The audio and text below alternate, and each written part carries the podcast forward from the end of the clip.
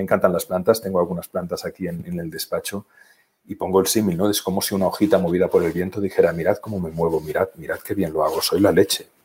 No, hojita, no eres tú, es el viento, es el sol, estás en una ramita que depende de otra rama, que depende de un tronco, que depende de otro tronco, que depende de un tronco principal, que llega al suelo, de un suelo. Y esta visión en unidad hace que, que, esta visión desde la humildad verdadera, ¿no? Del humus, ¿no? De que formamos parte de un todo, de la tierra, ¿no? Eh, te libera de mucha tontería. y, te, ahorra mucho tiempo, ¿no? Porque, porque, porque, porque la, la, mente, la mente con, con, su yo, mí, me, conmigo, para mí, con, uh, uh, es tremendo lo que, el, tiempo que perdemos y el sufrimiento que se gestiona a partir de eso.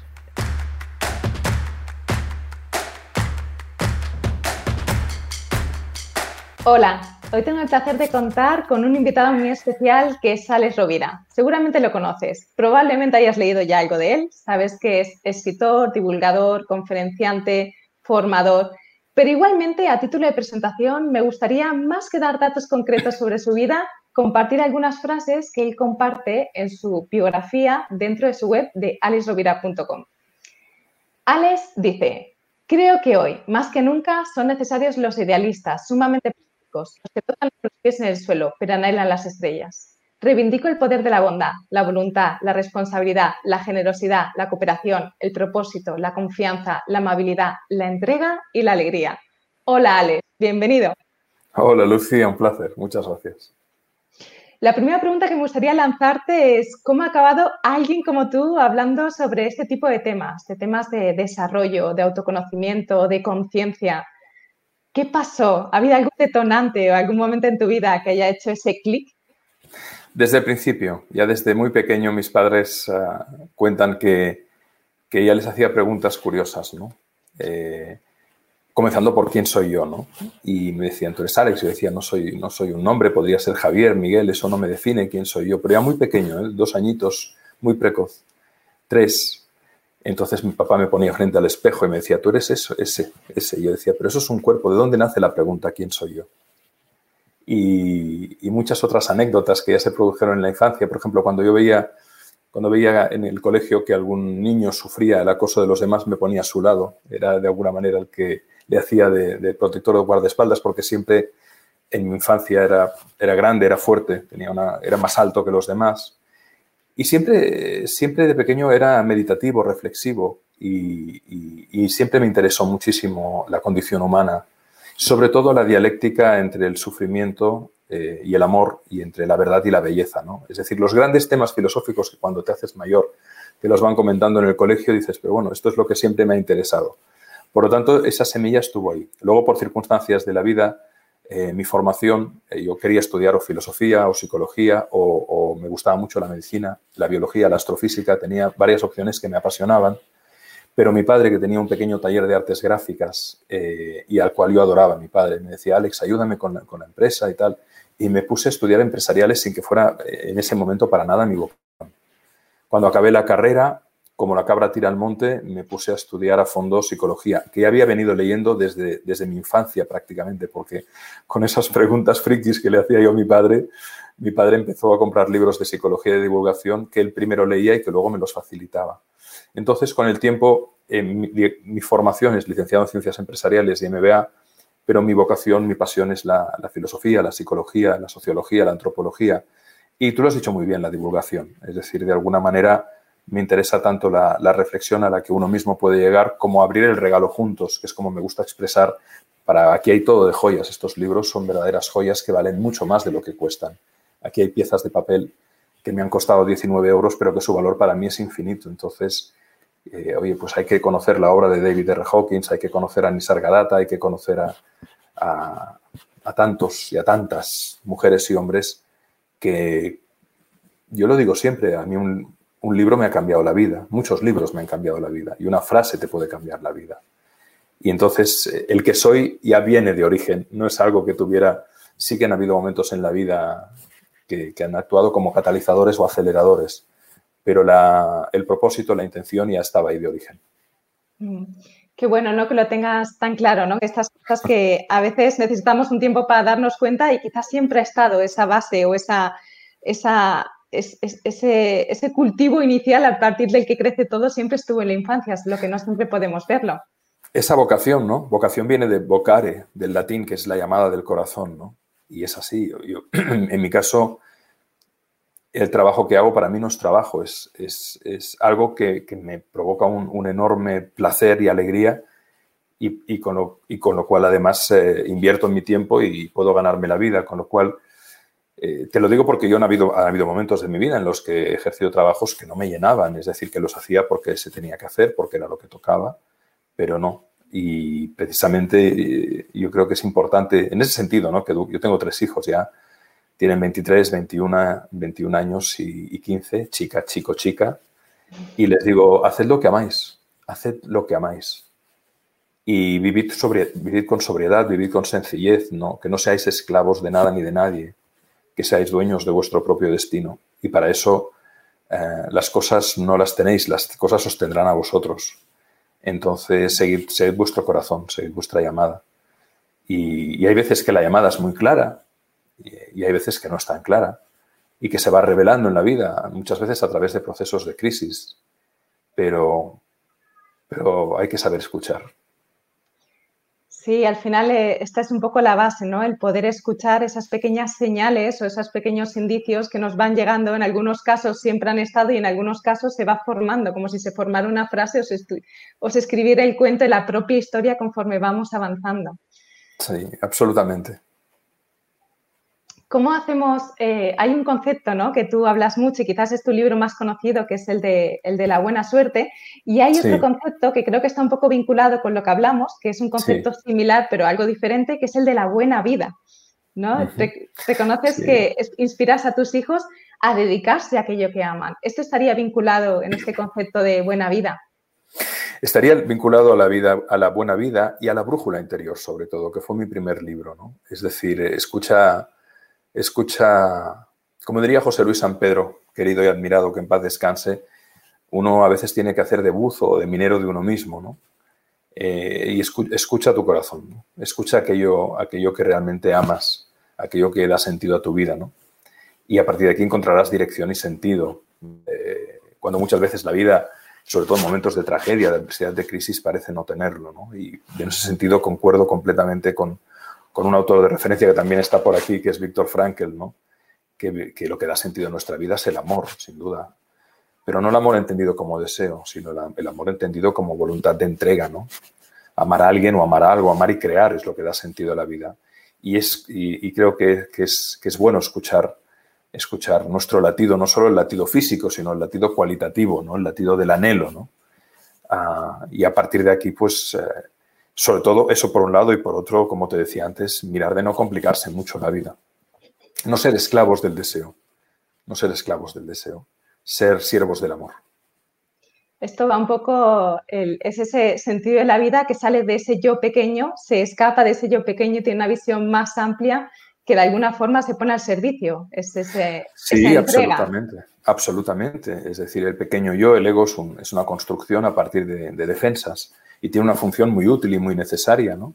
Porque nos permite adaptarnos. En realidad, si no hubiera ego, no, hubiéramos salido eh, antiguamente como especie pues a, buscarnos el sustento, a, refugiarnos en la cueva, a tener el fuego, a, incorporar el alimento, ¿no? Pero, pero al, al, ego, a la mascota, hay que tenerla en su lugar como una mascotita eh, que tenga su espacio, ¿no? Que no lo invada todo, ¿no?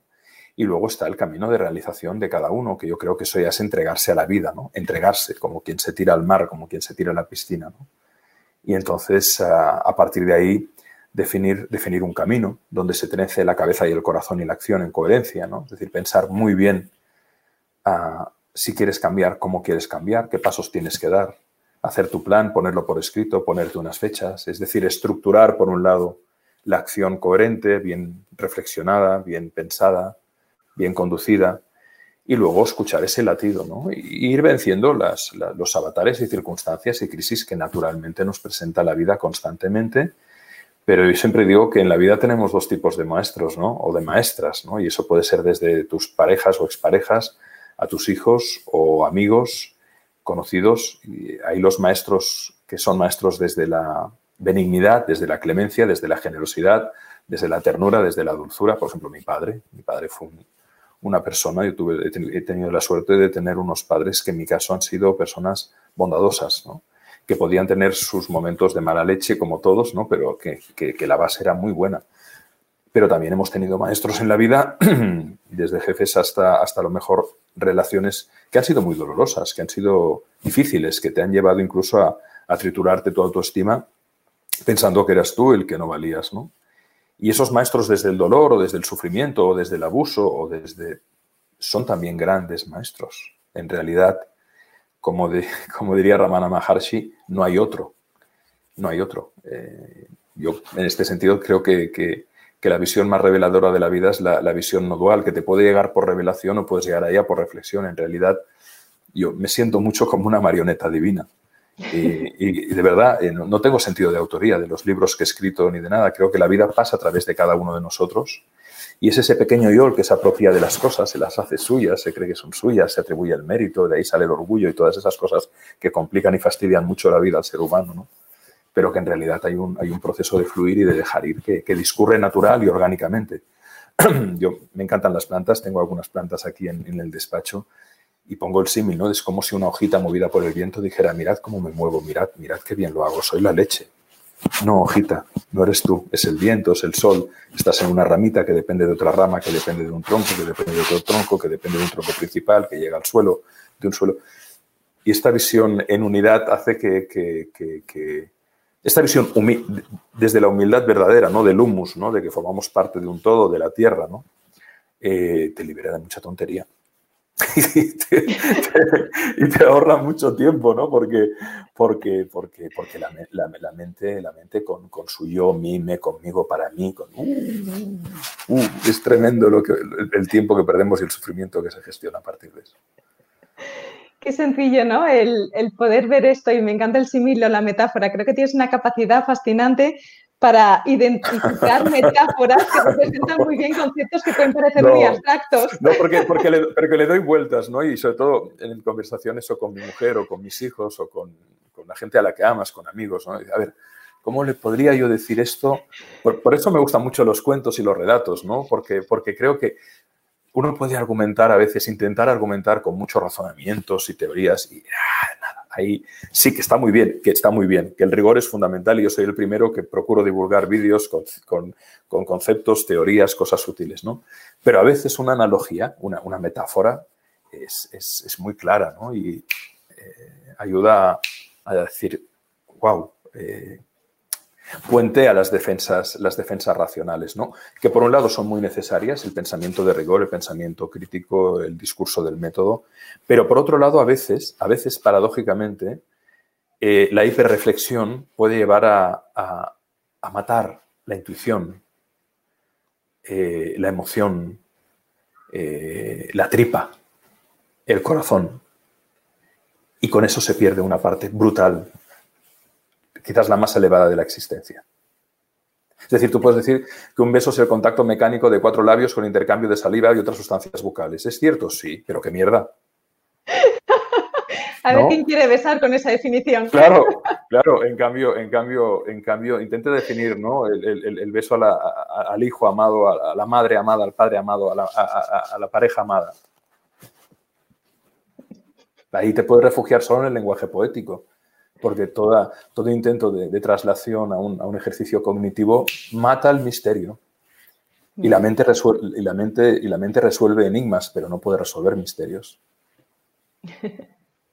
Es curioso porque comentabas la metáfora sobre la. A veces nos creemos la hojita, ¿no? Y que, ay, mira qué bien que bailo, mira qué bien que muevo. Sí, sí, sí, soy la leche. y me ha no, recordado... eres una hojita que forma parte del sistema. Totalmente, y esta hojita y esta, todas forman parte del mismo sistema que es un poto que crece conjuntamente. Absolutamente, claro, claro, claro, claro, claro, claro.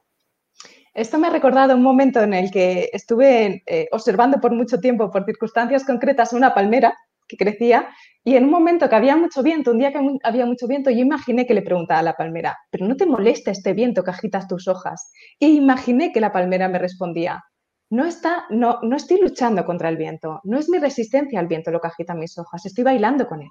Claro, es que el viento soy yo, diría la palmera.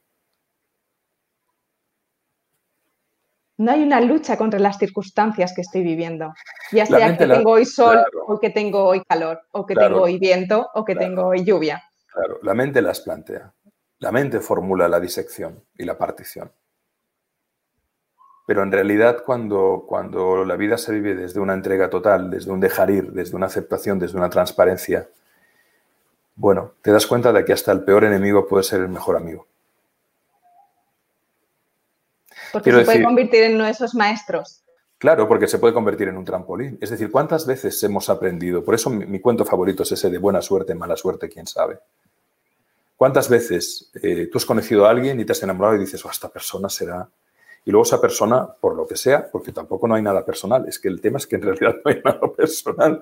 Cada cual hace lo que puede con lo que tiene y te puede complicar mucho la vida y lo que parecía una bendición se convirtió en una maldición. Y al revés, ¿cuántas personas que a lo mejor y no lo niego, ¿eh? porque hay veces que te puede tocar, te puede tocar algún psicópata o alguna perlita o algún narcisista o algún paranoide complicado en el trabajo y tal, y te puede hacer sufrir mucho, pero en la medida en que la persona busca respuestas, busca soluciones, busca salidas, es decir, no se queda estancada en la resignación, no se queda estancada, sino que, a ver, ¿por qué está pasando esto? ¿Qué puedo hacer yo para salir de aquí? Eso puede convertirse eventualmente en una palanca de transformación y de revelación y de aprendizaje muy grande muy grande, porque te lleva a la voluntad de comprender, ¿no? ¿Por qué esta persona quiere hacer daño? ¿Por qué esta persona hace esto? ¿Por qué? Entonces comienzas a investigar la condición humana, la naturaleza del ser, los caminos de realización, los caminos de, extravío que tenemos. Y entonces vas viendo, vas viendo. Y a partir de ese ir viendo, la realidad va perdiendo enemigos, sino que es lo que es es lo que es. Y aquí es donde entra el concepto de la suerte, que son las circunstancias que nos llegan por azar. Claro, hay dos lecturas, ¿no? Eh, quizás la frase que resume mejor eh, los diferentes conceptos de suerte, porque hay varios. Eh, hay, el concepto tradicional, puro, etimológico, de, suerte como azar, como lo aleatorio, como lo que te puede bendecir o maldecir y no depende de ti. Es decir, por definición, la suerte es algo que viene de fuera y que te puede ayudar o dificultar. Por ejemplo, pues que te toque la lotería, para muchos en principio es un golpe de buena suerte, cuando en realidad se acaba convirtiendo en un dolor de cabeza para la inmensa mayoría, para más del 80%, porque no saben cómo gestionar eso, tienen problemas con Hacienda, se les cabrea la familia, los amigos y hermanos les piden más pasta y bueno, y, acaban en la droga. Y yo he conocido casos, porque lo he investigado muy a fondo, tremendos, ¿no? Entonces hay, mucha falsedad en, las ideas preconcebidas, ¿no? Eso sería la suerte, te puede bendecir o maldecir, no depende de ti. Y hay otra que es la buena suerte, la que me gusta definir como buena suerte, que es la que uno puede trabajar desde los valores trasladados a hábitos, es decir, las virtudes, que son los valores convertidos en un hábito. El coraje, la responsabilidad, el propósito, la humildad, la confianza, el amor, la cooperación, la gratitud, el civismo, la sencillez, la ternura, etc. Claro, Schopenhauer decía, el azar reparta las cartas, pero tú las juegas. Y es eso, factor inevitable de azar en la vida, para comenzar, donde hemos nacido. Somos súper afortunados, tú y yo estamos hablando aquí, tenemos tecnología, nos hubiera llevado el destino a, encarnarnos en, un, mil kilómetros al sur, dos mil, cuatro mil, otro gallo nos cantara, depende de qué lugar del mundo eh, el entorno, las circunstancias eh, que te acogen es radicalmente más difícil que, que, nosotros hemos vivido, ¿no, Lucía? Entonces, ahí hay un factor. Pero, como me gusta decir, hay gente que encuentra el trébol de cuatro hojas y le arranca una. Es decir, hay, hay, hay gafes vocacionales, hay personas que están todo el día quejándose, hay personas que están todo el día victimizándose, hay personas que están todo el día criticando a los demás en su ausencia, hay personas que están todo el día envidiando, pero no hacen nada. No hacen nada para cambiar su vida. Simplemente van soltando el moco o el eructo hacia el otro, pero no hacen nada para, dignificar su vida, hacerla más bella, más bonita. Se preocupan mucho en el bienestar del otro y lo envidian, pero no hacen nada para mejorar el suyo o descuentan, ¿no? Tú sí que has tenido suerte, tú sí que has tenido suerte. Como si detrás de ese, tú sí que has tenido suerte, esa persona no sabe ver las 14 horas de trabajo diario durante años y los sacrificios hechos, ¿no? Entonces, al final, todo es cuestión de conciencia. Todo es cuestión de, la capacidad de ver claro. Y a un nivel, a un nivel, la vida cuando se transforma, se transforma cuando la persona decide ponerse en el nivel, en, el, valor del coraje, en el nivel del coraje, ¿no? como diría David R. Hawkins, y que concuerdo plenamente. Cuando yo escribí Los Siete Poderes hace muchos años, antes de haber leído a este autor de referencia para mí, dije que el primer poder es el coraje. Y luego, qué sorpresa cuando coincidimos en, la mirada de este psicólogo ya fallecido. ¿no? Es decir, el coraje, que no implica que no tengas miedo, coraje no es ausencia de miedo, eso es la temeridad. La temeridad es el inconsciente que dice voy a hacer puenting sin cuerda. Vale, muy bien, Rey, hasta luego, Lucas. No, el coraje es conciencia de que hay miedo, pero te arriesgas. ¿Te arriesgas a qué? A emprender un negocio, a dejar una relación, a cambiar de país, a crear las circunstancias para tu buena suerte. Y ahí la vida puede empezar a cambiar, porque como decía Proust, aunque nada cambie, si uno cambia, todo cambia. Entonces, la cuestión es, es, ¿qué puedo hacer yo, por pequeño que sea, para crear una circunstancia que transforme mi vida? ¿Qué puedo ser yo? ¿Qué puedo hacer yo para ser la causa de mi buena suerte? No esperando eh, que en una opción entre billones me toque un boleto de lotería. No, ¿qué puedo hacer yo? Pero claro, eso implica una responsabilidad, una perseverancia, una humildad, un aprendizaje de los errores, eh, el valor de la corrección, saber corregir, eh, implica un trabajo. Es decir, como decía Seneca, mientras viva sigue aprendiendo a vivir. Y la vida es un arte, esa buena vida de la que tú hablabas antes, no es un, regalo, ¿no? Es, es una forja, es, es, como el artesano que forja el hierro o como el, alfarero que forja una bellísima, una bellísima pieza y, la, y luego la cuece y le da, le da sus colores y caramba, qué bonito te ha salido, qué suerte tienes. que esto no va así, que si quieres, si quieres verdad, bondad, belleza, calidad, excelencia, transformación, hay que trabajar. Entonces tienes dos opciones. Trabajar desde la alegría y desde la voluntad de servir y de ser útil y de comprender y no estorbar, o trabajar desde la mala leche, la resignación y joder la vida a los demás y jodértela tú mismo. ¿Qué eliges? Al final la última pregunta es ¿qué eliges? Sí, al final se resume todo en una, en una elección. Algo que... En una elección y en una aceptación. Las dos ultra preguntas sí que tienes que aceptar. Son las dos ultra preguntas. Una analogía que me está viniendo en relación a lo que estás comentando, conforme ibas hablando lo he visto clarísimo. Tenemos un huerto desde marzo, 40 parcelas, huertos comunitarios en el pueblo y somos de los últimos en llegar, somos dos familias. Tenemos 50 metros cuadrados igual que el resto, cada cual tiene los 50 metros cuadrados. Ya empezamos a cosechar, ya hemos sembrado, estamos en la cosecha y cada cual cosecha diferente.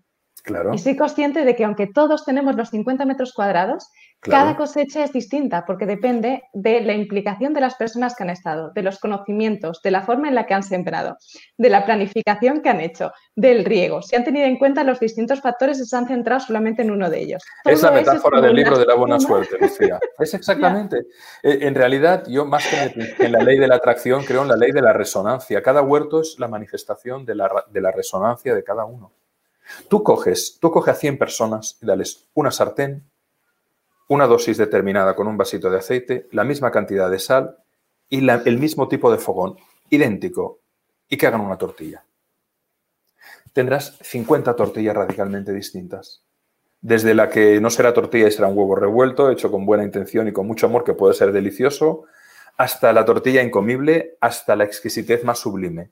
Mismo fogón, misma cocina, mismo ingrediente, porque todo es una emanación, todo es una emanación en función de la conciencia, de la experiencia y del amor que le pongas, si la conciencia es alta, si sabes muy bien cómo tienes que poner el fuego, eh, cuándo ubicar el aceite, cuándo poner la sal, cómo remover, el, cómo batir el huevo, cómo, en, algo tan simple, una ensalada. O sea, tú, das cinco ingredientes para una ensalada, o seis, algo muy básico, y verás que la emanación es distinta. Depende de qué, de la conciencia, es decir, del saber, de la actitud, es decir, del que y del hábito, es decir, del poder.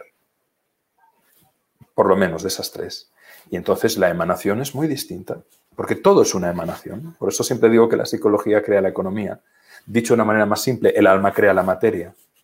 Por lo tanto, si no hay calidad en el alma, no puede haber calidad en los procesos y en los resultados. Es imposible. La miseria moral genera miseria económica siempre, siempre, siempre.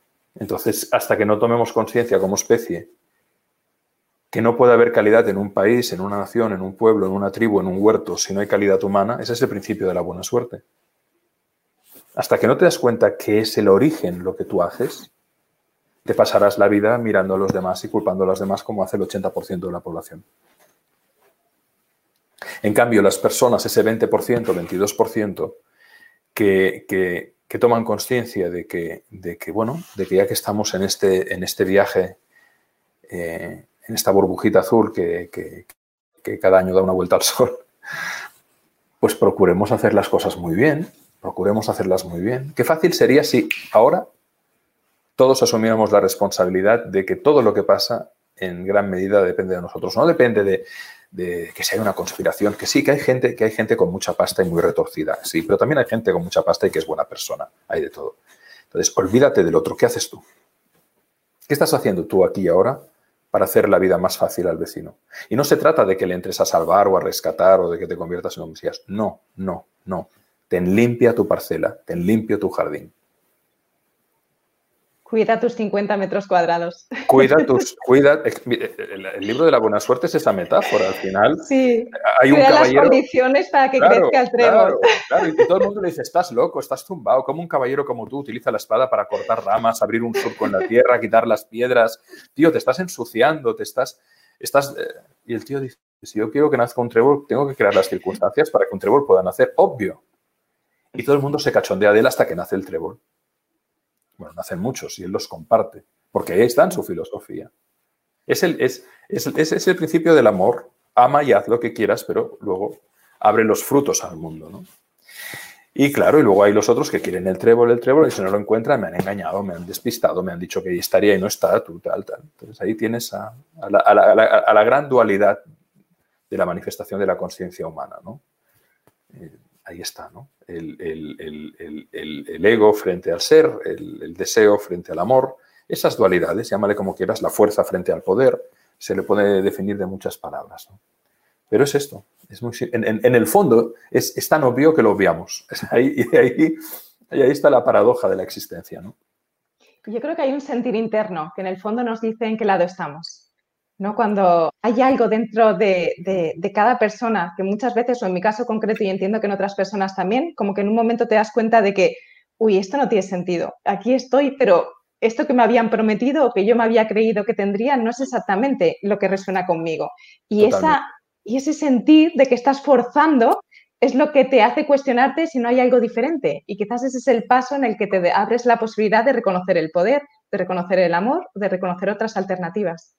Completamente, Lucía, completamente.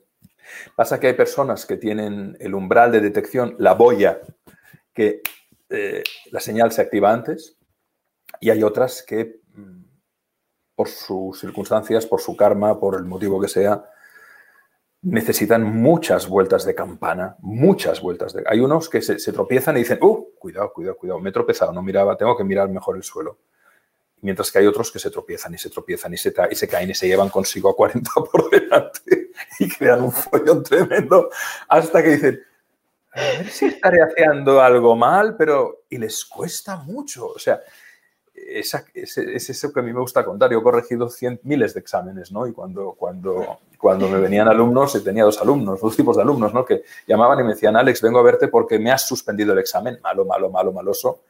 Y los otros porque me decían, hola Alex, vengo a verte porque he suspendido el examen. ¿Qué diferencia, no? La atribución, qué diferencia la dinámica de me has suspendido, tú eres malo, me tienes manía, o he suspendido, estaba despistado, no estudié algo hecho mal, ¿no? Y esas dos miradas también coinciden con esa dualidad que hemos hablado, ¿no? Y efectivamente hay personas que enseguida se dan cuenta y se ponen en marcha y otras a las que les cuesta mucho más llegar al núcleo del romper el cascarón de alguna forma cuando vemos, cuando dejamos de ver la posibilidad de cambio nosotros, perdemos ese poder de cambio. Yo lo veo mucho en las casas, ¿no? Cuando me dicen, no, es que yo soy muy ordenada, pero es que mi marido o mis hijos o mi, mujer o quien sea es como que de repente es el responsable del el desorden en casa, se va afuera, el responsable de, de aprobar el examen se va afuera, yo pierdo ese poder de crearlo. Claro, totalmente. Estoy cediendo a alguien. Claro, y ahí te pones en la posición de la víctima, ¿no? Hmm. Cuando desde la adultez se tendría que hablar, se tendría que negociar, se, pueden encontrar muchas fórmulas de encontrar una salida o al límite, si estás con un guarro vocacional y tú no lo eres, pues planteate una separación. Es que es muy fácil. No, pero claro, tal. Sí, a ver, pero ¿qué quieres? La pregunta es, ¿tú qué quieres? Pasarte, porque también, también, también, cuidado, Lucía, hay, hay personas, eh, decía Paul Eluard, Paul Eluard, decía, cuidado con la tristeza, es un vicio. Es decir, hay personas que en el fondo necesitan estar en la queja constante porque tienen la mirada del otro. Hay personas que, como no saben cómo hacer para obtener un reconocimiento desde el no dolor, se instalan en el dolor para tener la mirada del otro. Y entonces necesito tu amor y esta es mi estrategia para conseguirlo. Exacto, necesito tu mirada, necesito tu amor y por lo tanto mm, no hay adultez, hay simbiosis. Hay un adulto que se comporta como un niño, siempre quejándose, siempre tal, porque es el patrón que ha mamado y ha programado para tener el reconocimiento. Y eso incluso lo ves en personas muy mayores, por supuesto, ¿no? que están en, la queja constante porque así tienen enganchada a la hija, enganchado al hijo, enganchada a la pareja. En el que te pasa, necesitas algo. Y, y cuando no les duele la oreja, les duele la nariz, cuando no la rodilla, cuando no tal, porque están somatizando y creando constantemente una llamada para el otro.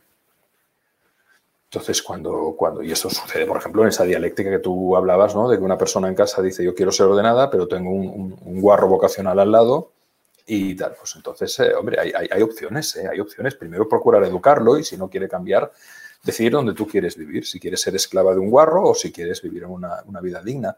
Y en el fondo todo es muy simple, pero lo complicamos mucho, aunque hay que estar dispuesto a pagar el precio del cambio y eso es lo que da pereza requiere valor, ¿no? Llevar una vida simple. Por eso te decía que el coraje es, lo, que, es lo que marca la diferencia. Es el cambio, la escala es el, cambio. Claro, y a ese cambio a veces llegas por convicción, porque lo ves claro, porque, porque, porque, porque, porque lo ves claro, porque dices, bueno, yo no quiero vivir así. Yo no quiero tener un jefe psicópata. Yo no quiero, no tengo por qué aguantar un, gobierno corrupto eh, crónicamente o ineficaz. Yo no quiero. Entonces, ¿qué hay que hacer? Pues tú decides. Ahora, el precio que hay que pagar es, es, otra cosa. Y, la incertidumbre, ¿no? Y la incertidumbre. Y así la vida se va construyendo y cada cual decide. Me gusta mucho, Alex, que tienes una capacidad de usar el concepto adecuado en el momento oportuno, como si tuvieras un repertorio de vocablo infinito y supieras elegir en este instante este. No, no, hay, no, hay, conciencia de ello. No, no, no. surge, somos marionetas divinas, las cosas surgen. No hacemos nada, somos hechos. Ya. Pues no hay el alcance, esta biblioteca. No hay premeditación, no hay premeditación. Qué maravilla, porque esto abre las puertas de la posibilidad a cualquier persona, no la reduce a unas características concretas. Eso es lo que te decía. No me digas lo que me vas a preguntar, no quiero saberlo, hablemos y eso es el jazz de la vida, ¿no? El jazz de la vida, ¿no? El, vamos a, ver qué surge, con una preparación, por supuesto, ¿no? Porque si no te puedes encontrar diciendo chorradas, pero, pero bueno, previamente hay que prepararse, eso sí. hay una serie de, palabras ¿no? en esta preparación que compartes, ¿no? a veces esa revisión de nuestro vocabulario, porque de alguna forma nuestras palabras también están creando la realidad. Y tú propones algunos cambios concretos, te escuchaba decir hace poquito. Y uno de esos cambios es una palabra que acabas de usar, que es la incertidumbre. Sí, sí. Una vez le dije a un amigo, eh, la incertidumbre, la incertidumbre, él iba diciendo la incertidumbre y me salió y le dije, incertidumbre es el nombre que utiliza la, sorpresa cuando quiere atemorizarte. Y el tío me dijo, eres un cabrón. Dije, gracias. Porque dije, en, en, realidad la vida es el factor sorpresa constante. Constante. Mm. Que levante la mano quien pueda garantizar que mañana estará vivo. Yo he tenido amigos que se, me han ido, yo he tenido cuatro amigos que se me han ido o por accidente o por infarto, fulminante. Y sé que no es habitual, pero a mí me ha pasado. Entonces yo estaba con, José y al día siguiente no estaba. Entonces, cuando, o, mi hija menor, que nació con una cardiopatía severa de corazón y se le paraba el corazón súbitamente en los primeros meses de vida, ¿no? y varias veces tuve que, que reanimar a tu propio hijo que ves que se te está yendo en brazos. Cuando tocas eso, cuando tocas eso, que no tiene, es decir, llegar a esa conclusión no tiene ningún mérito, porque vuelvo a decir, es la vida la que te lleva a ella. Esto tan maravilloso e inmenso que llamamos vida, que le podemos llamar Dios, le podemos llamar el Tao, le podemos llamar la nodalidad, como tú quieras. La etiqueta es lo de menos, lo que es, lo que es. Cuando, cuando constatas eso, pues ahí no te queda más remedio que abrirte al misterio. Y tener la voluntad. Que rendirte. Y por eso decir, no, ¿y qué va a pasar? ¿Qué va a pasar? Nadie tiene ni idea de lo que va a pasar. La pregunta es, ¿cuál es tu intención de hacer algo para que pase algo? O sea, no, el, COVID puede acabar con todo. Sí, no. ¿Qué oportunidad ves tú en este contexto y qué tienes que hacer para, para, para trabajarla?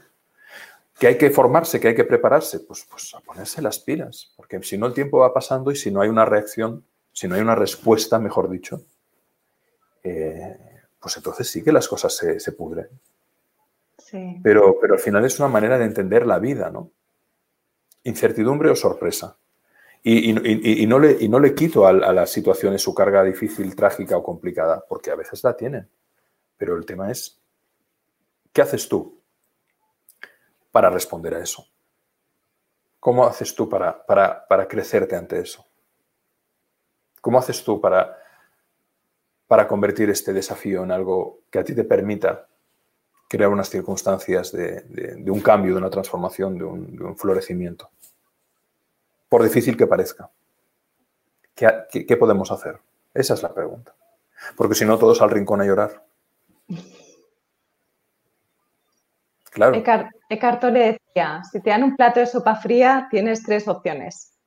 Primero, cambiarlo. Levantarte, calentarla o pedirle al cocinero que te la caliente a otra persona. Segundo, disfrutarla. Elegir tu sopa fría, disfrutarla y saborearla en su temperatura, aceptándola tal como es. Y tercero, sufrir. Es eh, pero es que es exactamente así. Pero es que es exactamente así. Al final, eh, los estímulos son los que son. Es, la, es, es, tu mirada, tu mirada la que cambia el mundo, las personas y a ti mismo. Tu mirada. Lo que para unos es un basurero y un vertedero, para otros es, una posibilidad formidable de reciclaje y de generación de riqueza. Y hay casos reales, por ejemplo, el caso de Pedro Opeca en, Madagascar, ¿no? que ha convertido un, un vertedero de 5 hectáreas en una de las zonas más prósperas de África a partir del reciclaje. ¿no?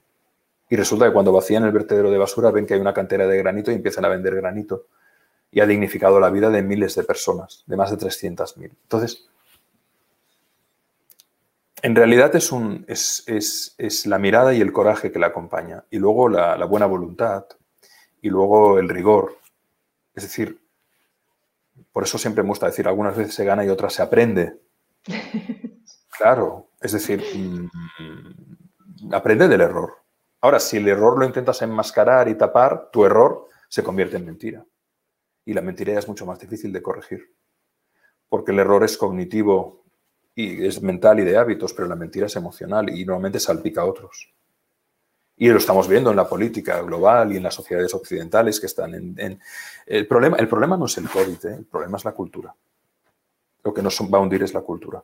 La falta de cultura, la falta de actitudes, la falta de valores, la falta de hábitos saludables, la falta de principios, la falta de virtudes. Esto es lo que hunde un sistema humano. No es la riqueza del territorio, no es la demografía, no es las pandemias que pueda haber, no es, es nuestra respuesta. En realidad es nuestra respuesta. Y la respuesta tiene ingredientes cognitivos, ingredientes emocionales, ingredientes operativos. Y lo, emocional elevado es lo espiritual. Entonces, un, ser humano, una comunidad humana que se eleve, que tenga el rigor en el pensamiento, que tenga un entrenamiento de inteligencia emocional, social y psicoafectiva potente, que tenga, que tenga virtudes como la generosidad, como la clemencia, como la compasión, como la ternura, como el civismo, evoluciona. Si la culpa siempre es del otro, si hay pereza, si hay codicia, si hay... estamos jodidos. Y así nos pasa. Lo que pasa es que no podemos renunciar a la utopía, es decir, aquellos que creemos que, que, a pesar de todo podemos seguir avanzando y seguir mejorando y que teniendo miles de oportunidades para habernos autodestruido como especie un montón de veces, sobre todo en el último siglo no lo hemos hecho, pues tenemos que seguir, ¿qué? Divulgando, compartiendo, reflexionando, haciendo, haciendo aportando valor gratuito o aportando valor a un precio muy ajustado y, trabajar, trabajar para transformar la realidad. Porque si no, ¿Qué sentido tiene todo esto? Claro. Esta es un poco la, base, ¿no? Es abrirnos esa posibilidad de transformación que está intrínseca y se nos está invitando. Sí, constantemente. Es que la vida es una invitación constante. La vida es, lo, bonito es, es que es un, es un es una invitación constante a todo, a descubrir una buena película, a leer un buen libro, a tener una buena conversación, a cultivar bien un huerto, a, brindar bien un tomate al vecino, a hacer una buena ensalada, a, limpiar lo que se ensució, ¿no? eso, si, abrió, cierre, si ensució, limpie, se le prestaron, devuelva, ¿no? Si no sabe, no toque. Es decir, sentido común, sentido común, pero que nos perdemos. ¿Nos perdemos por qué? Por, yo creo que nos perdemos por la vanidad, ¿no? Por el querer ser lo que en realidad no somos, a partir de movimientos artificiosos que se acaban convirtiendo en en endeudamiento comprando cosas inútiles para impresionar a quienes no conocemos con dinero que no tenemos como decía Bobernes, y eso sí. Y así vamos. Pero bueno, eso una parte. Otra parte, estamos ahí, ¿no? En, eh, el trabajo, ¿no? Sí, en ser conscientes de alguna forma de que eso no funciona. No, de que esto no va. No, no, esto no y abriéndonos a, alternativas y, y, reconociendo las más cercanas, ¿no? Yo reconozco que muchas veces mis mayores aprendizajes están en los pequeños detalles que me regala la vida en mi día a día los mayores aprendizajes y también los mayores regalos que a veces pasamos por alto y que gracias a estas circunstancias quizás estamos apreciando más. Esos momentos compartidos, esos, esos pequeños instantes, esos, esa, esa, planta que ahora veo crecer más a menudo, no sé, esas cositas que quizás antes eran más, más sutiles o quizás no les prestábamos tanta atención. Absolutamente. Es la mirada apreciativa, ¿no? Qué importante es mirar el mundo y ver y estar abierto y apreciar el ejercicio de la gratitud, en definitiva. ¿no? Incluso la gratitud ah, hacia aquello o aquellas circunstancias o, personas o experiencias que, como decíamos antes, pueden parecer más castigadoras que elevadoras, más dolorosas que, que facilitadoras, ¿no? Pero ahí también hay un aprendizaje. Lo importante no es lo que nos pasa, sino cómo leemos lo que nos pasa a partir de nuestro sistema de, creencias que condiciona nuestras percepciones y, por supuesto, cómo articulamos nuestra respuesta a nosotros mismos, a los demás y a la vida, ¿no? que son esos tres ejes fundamentales ¿no? que definen lo que me gusta eh, definir como nuestra posición existencial. ¿no? ¿Qué crees sobre ti? ¿Qué crees sobre el otro? ¿Qué crees sobre la vida? ¿no? Y esas tres creencias condicionan tu diálogo sobre el mundo. ¿no? Si tú crees que no vales, el otro creerás que, que tenderá a abusar de ti. En consecuencia, la vida será muy dura. Pero si tú crees que tú procuras dar lo mejor de ti, tenderás a creer que el otro también eh, busca más eso que otra cosa. Y entonces puedes llegar a, encuentros, a acuerdos, a vínculos que permitan transformar la vida en positivo. Entonces, en la, medida, en la medida en que te das cuenta de que en realidad no es lo que hay fuera, sino lo que uno trabaja dentro, sus fortalezas, sus conciencias, ahí se puede empezar a operar una transformación muy significativa y progresiva, pero firme, eh, que lleve a un, cambio en las circunstancias interiores y exteriores, a pesar de lo que te encuentres fuera. Lo que pasa que es cierto que, por ejemplo, decirle esto a alguien que está viviendo en Venezuela ahora, ¿no? con, una dictadura eh, terrible, ¿no? y lo hablo con causa porque, porque mi mujer viene de ahí ¿no? y su familia, y sé todo el sufrimiento que ha habido para mucha buena gente, eh, es mucho más difícil aplicarlo en según qué, contextos, ¿no? Pero, pero yo creo que, no podemos renunciar a esa capacidad de, de, convocar nuestra llama interior y de crear las circunstancias para, para, una mejora constante, no solo para nosotros, sino para los que vendrán luego, ¿no?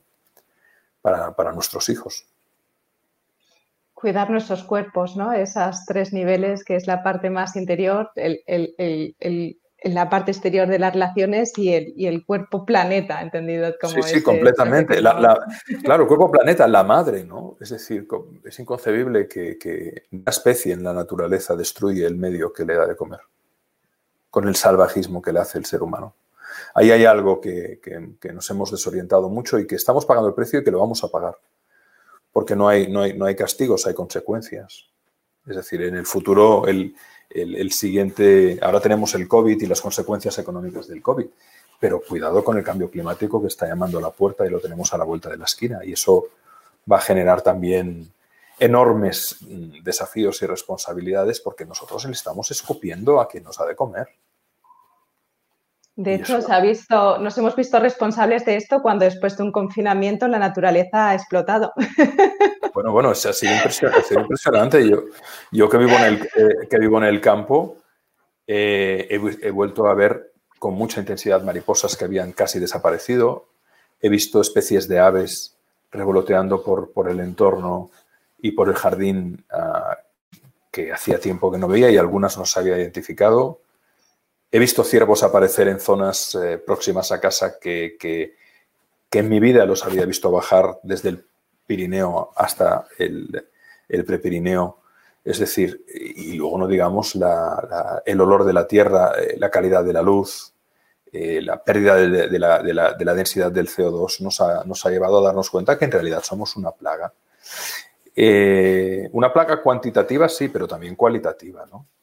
Pero bueno, la pregunta es, ¿aprenderemos de esto? Una minoría.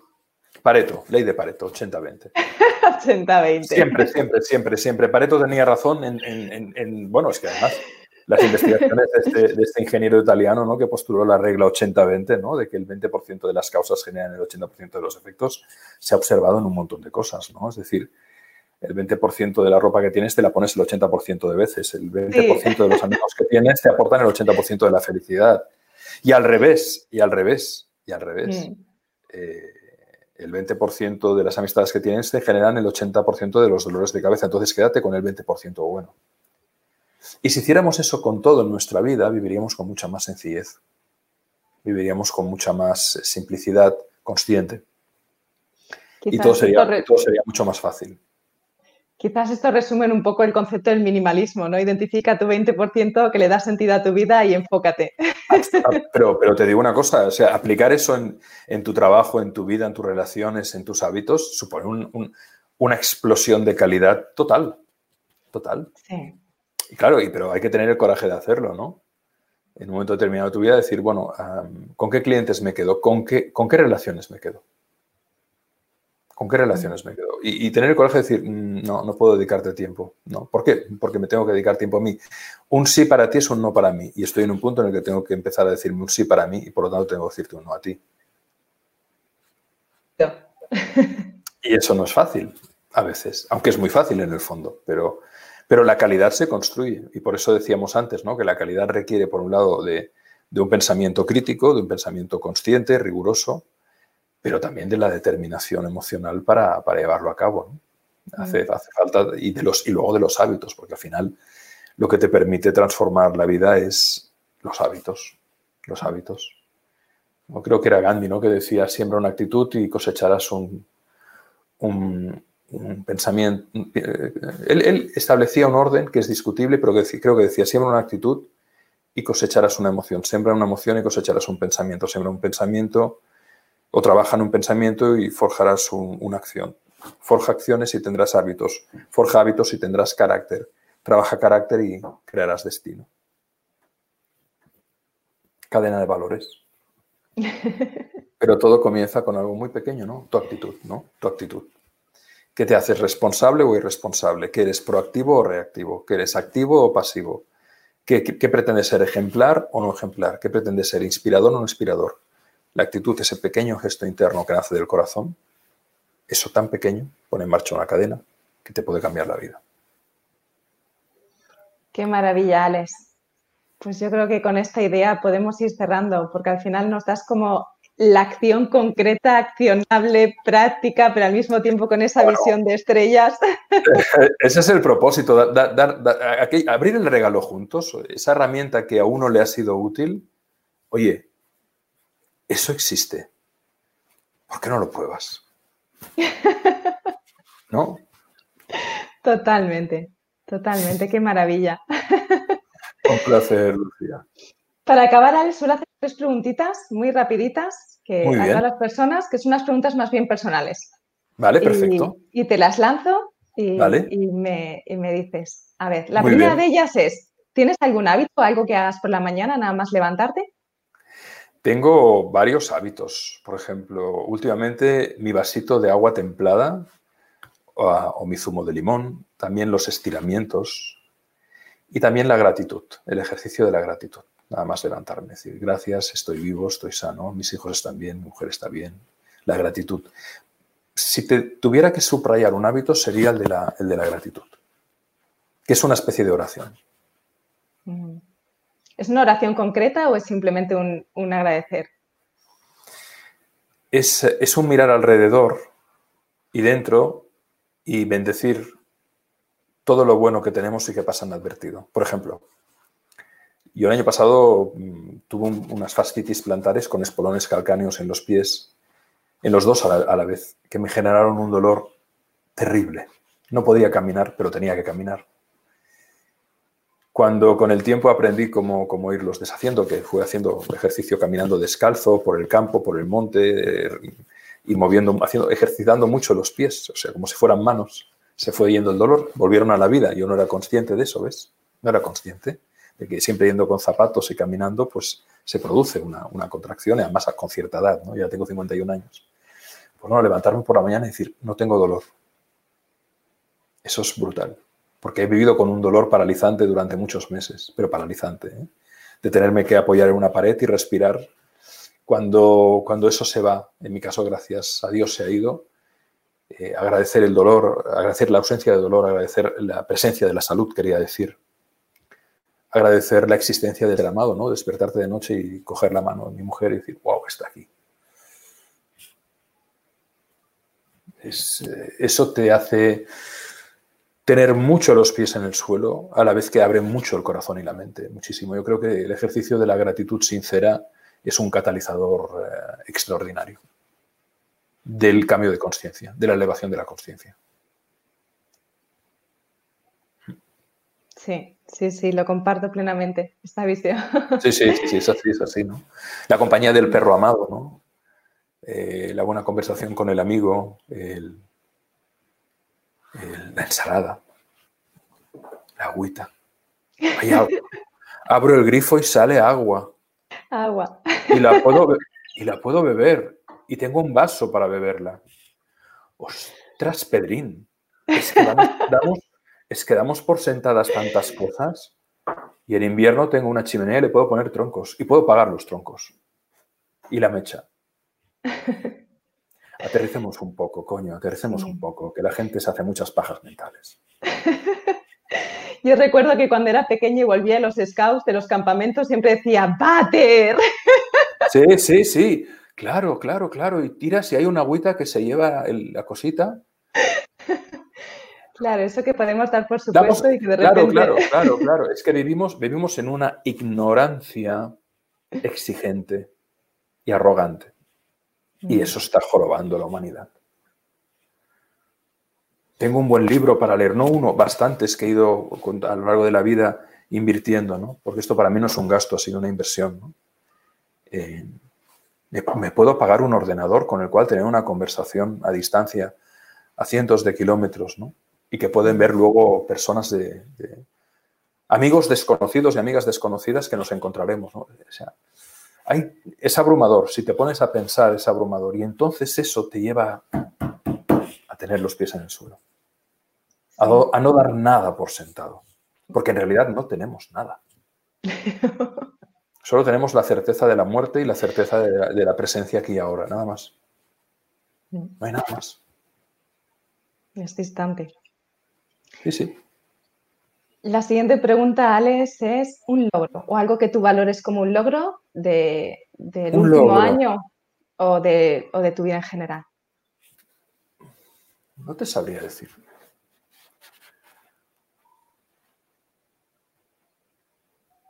Un logro, pues eh, aprender a, vivir cada vez con menos.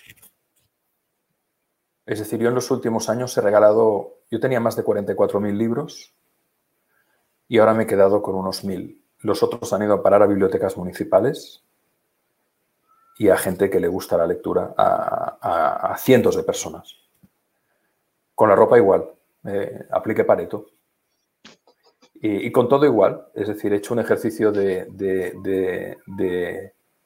Porque me di cuenta que al final, por ejemplo, cuando me mudaba era, era, era una locura, no solo los libros.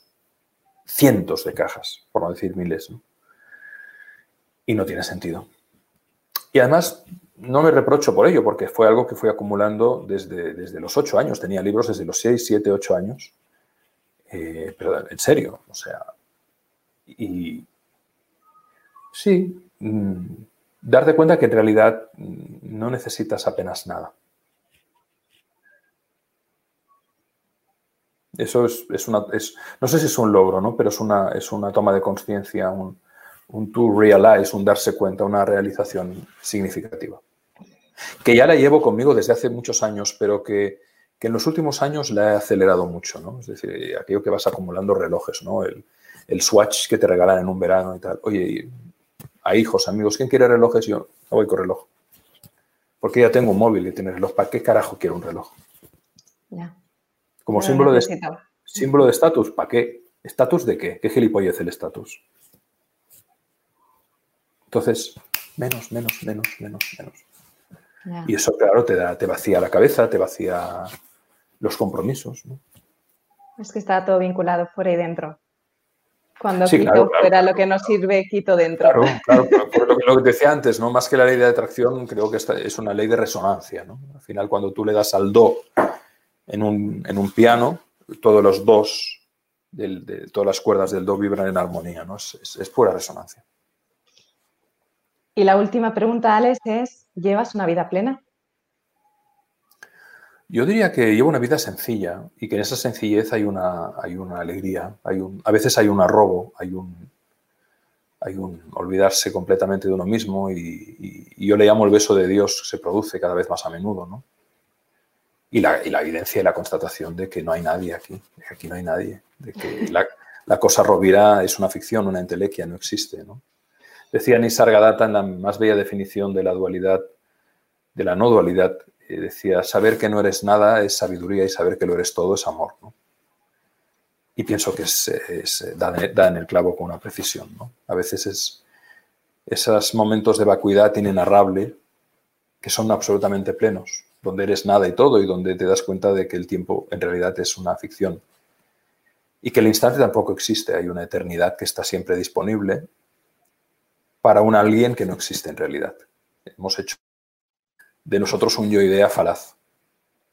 Somos la hoja en el árbol, la gota en el mar. Nada y todo. Y entonces, y entonces pues eh, naturalmente no hay miedo a la muerte, porque en realidad todo es vida.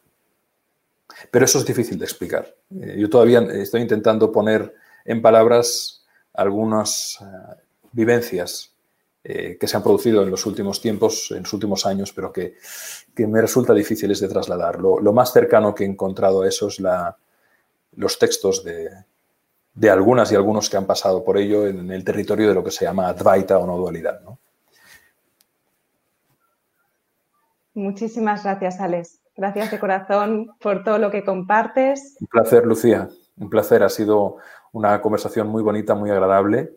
Yo te voy a pedir que me pases el enlace porque, porque luego me riñe mi equipo. ¿Le has, pedido a Lucía el enlace? No. Pídeselo tú. Te lo paso, te lo paso. Muchísimas gracias. Ha sido una conversación muy bonita. Gracias, Lucía. Un abrazo muy grande. Gracias, Alex. Un abrazo. Chao. Un abrazo. Chao, chao.